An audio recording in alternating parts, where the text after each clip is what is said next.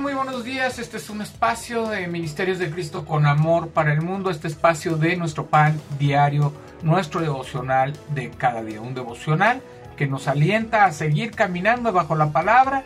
Un devocional que nos ayuda a ver las cosas desde el punto de vista de nuestra vida en la palabra de Dios. Ver cómo, qué es lo que Dios quiere a partir de lo que está expresado en su palabra a partir de estas experiencias, de, estos, eh, de, esta, de esta experiencia que nos da por medio de la palabra de Dios. Bueno, hoy tenemos el tema alabar en los problemas, ¿verdad? Tomado de Job 1 del 13 al 22. Vamos a, precisamente, vamos a leer Job capítulo 1 del 13 al 22. Y un día aconteció que sus hijos e hijas comían y bebían vino en casa de su hermano el primogénito. Y vino un mensajero a Job y le dijo, estaban arando los bueyes y las asnas paciendo cerca de ellos, y acometieron los sabeos y los tomaron y mataron a los criados a filo de espada. Solamente escapé yo para darte la noticia. Aún estaba hablando cuando vino otro que dijo, Fuego de Dios cayó del cielo, que quemó las ovejas y a los pastores y los consumió. Solamente escapé yo para darte la noticia. Todavía estaba éste hablando y vino otro que dijo, los caldeos hicieron tres escuadrones y arremetieron contra los camellos y se los llevaron y mataron a los criados a filo de espada y solamente escapé yo para darte la noticia. Entre tanto que éste hablaba vino otro que dijo Tus hijos y tus hijas estaban comiendo y bebiendo vino en casa de su hermano el primogénito. Y un gran viento vino del lado del desierto y azotó las cuatro esquinas de la casa, la cual cayó sobre los jóvenes y murieron, y solamente escapé yo para darte la noticia. Entonces Job se levantó y rasgó su manto y rasuró su cabeza y se postró en tierra y adoró y dijo, desnudo salí del vientre de mi madre, desnudo volveré allá. Jehová dio y Jehová quitó. Sea el nombre de Jehová bendito. Entre todo esto no pecó Job ni atribuyó a Dios despropósito alguno. ¿Verdad? A veces tenemos circunstancias muy difíciles, circunstancias muy complicadas en nuestra vida que nos hacen verdaderamente no entender por qué nos pasan ciertas cosas. Y más como a Job, que verdad que a veces nos ha pasado que viene una una situación difícil y después viene otra y después viene otra y ya no vemos, ahora sí que dicen que ya no vimos eh, lo mojado, sino lo tupido, que ya es una cosa tras otra y a veces tenemos estas situaciones tan difíciles así. Y solamente le pedimos a Dios que nos ayude y que nos haga entender qué es lo que está pasando y cuál es el propósito de eso. Esto no nos debe ayudar, ¿verdad? Esto no nos debe ayudar a un despropósito. Aquí, como dice en el 22, no debemos ni pecar contra Dios, ni reclamarle, ni quejarnos, ni exigirle a Dios que dé una respuesta ante todo lo que nos pasa, porque Él tiene un propósito y hasta que no se cumple ese propósito podremos entender por qué nos están pasando estas cosas en nuestra vida. El versículo central es el, capítulo 2, versículo 10 de eh, Job, que dice, y él le dijo, como suele hablar cualquiera de las mujeres fatuas, has hablado. ¿Qué? ¿Recibiremos de Dios el bien y el mal? ¿No lo recibiremos? En todo esto no pecó Job con sus labios. ¿Verdad? Llegó su mujer, llega su esposo y le dice, maldice a Dios y muérete por todo lo que está pasando. Él en ese momento está enfermo, está muy enfermo ya, ha perdido bienes, riquezas, su ganado, su trabajo, ha perdido la salud y en ese instante la mujer le dice, maldice a Dios y muérete.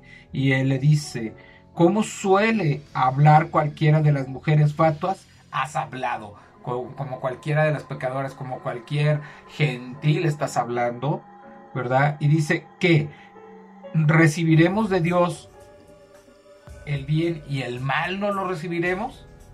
En todo esto no pecó Job.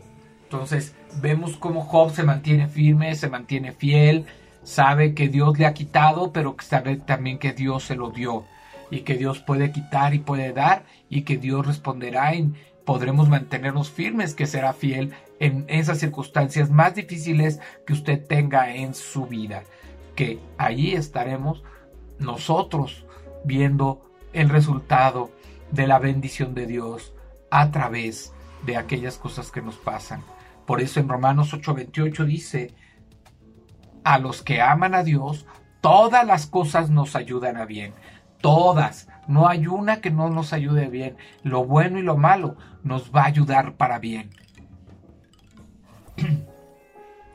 El autor de, de este estudio dice, es cáncer. Quise ser fuerte cuando mi mamá dijo esas palabras. Rompí en llanto. Uno jamás quiere escucharlas, ni siquiera una vez pero era la tercera vez que ella luchaba contra ese mal. Después de unos exámenes de rutina, se enteró de que tenía un tumor maligno debajo del brazo. Aunque mamá era la de la mala noticia, tuvo que consolarme a mí. Su respuesta me sorprendió. Sé que Dios es bueno conmigo siempre. Él siempre es fiel. A pesar de enfrentar una cirugía difícil y radioterapia, mamá estaba segura de la presencia y la fidelidad del Señor. Qué parecido a Job. Perdió a sus hijos, su riqueza y su salud, pero después se postró en tierra y adoró. Cuando le aconsejaron maldecir a Dios, respondió, ¿recibiremos de Dios el bien y el mal no lo recibiremos? ¡Qué maravillosa respuesta inicial! Aunque más tarde se quejó, al final aceptó que Dios nunca había cambiado. Sabía que seguía con él y que le importaba su vida. Para la mayoría, la alabanza no es la primera respuesta ante las dificultades. A veces el dolor de nuestras circunstancias es tan abrumador que reaccionamos con temor o enojo. Pero ver la respuesta de mi mamá me recordó que Dios sigue estando presente y siendo bueno. Él nos ayuda a atravesar a los momentos difíciles. Señor, que pueda alabarte en las dificultades. Aún en los momentos más oscuros podemos elevar nuestra mirada en el Señor. Es muy difícil, muy complicado alabar a Dios en medio de los problemas, en medio de las crisis, de las circunstancias, de la falta de salud. Hoy estamos viviendo una pandemia donde muchos han muerto donde muchos han sufrido esta enfermedad y han quedado con algunas secuelas. Algunos han podido recuperarse bien, otros no. Y aún así tenemos que alabar y bendecir a Dios. Porque en Dios hay un propósito siempre. Todo lo que le pase a usted tiene un propósito. Todas las cosas buenas, todas las cosas malas tienen un propósito en el Señor. Y es por eso que debemos alabar y bendecir su nombre. Y es por eso que debemos llenarnos de esa paz que solamente Dios puede dar. Dice la palabra de Dios en Jeremías 33:3. Clama a mí y te responderé, y te daré a conocer cosas grandes y ocultas que tú no sabes. Dice el Señor Jeremías 33:6. He aquí, yo les traeré sanidad y medicina, y los curaré, y les revelaré abundancia de paz y de verdad. ¡Qué bendición! Qué bendición saber que el Señor nos da sanidad, Él es nuestra medicina, Él es nuestro refugio, nuestro amparo en medio de las tribulaciones. Porque entonces usted puede esperar, ya sea la recuperación o no, pero sabes que Dios está siendo bueno con cualquier decisión que tome en medio de la adversidad. Dios te va a dar sabiduría para que puedas salir. Te va a bendecir si tú le alabas, le bendices y le das gracias por todo. Vamos a orar. Señor Dios Padre Santo, Padre Todopoderoso que estás en el cielo, en la tierra y en todo lugar, te damos gracias hoy en esta mañana porque podemos disfrutar de tu amor, de tu bendición y de tu cuidado, de tu provisión y de tu paz. Podemos darte gracias en todo momento por todo lo que tú haces y seguirás haciendo en nuestros corazones. Llénanos, Señor, de ti. Danos esa fortaleza para que podamos seguir adelante conforme a tu palabra que en medio de la tribulación podamos ver la bendición que traerás, que podamos ver que tú quieres preparar algo en nosotros, en nuestras vidas. Bendícenos, Señor. Bendice nuestras vidas.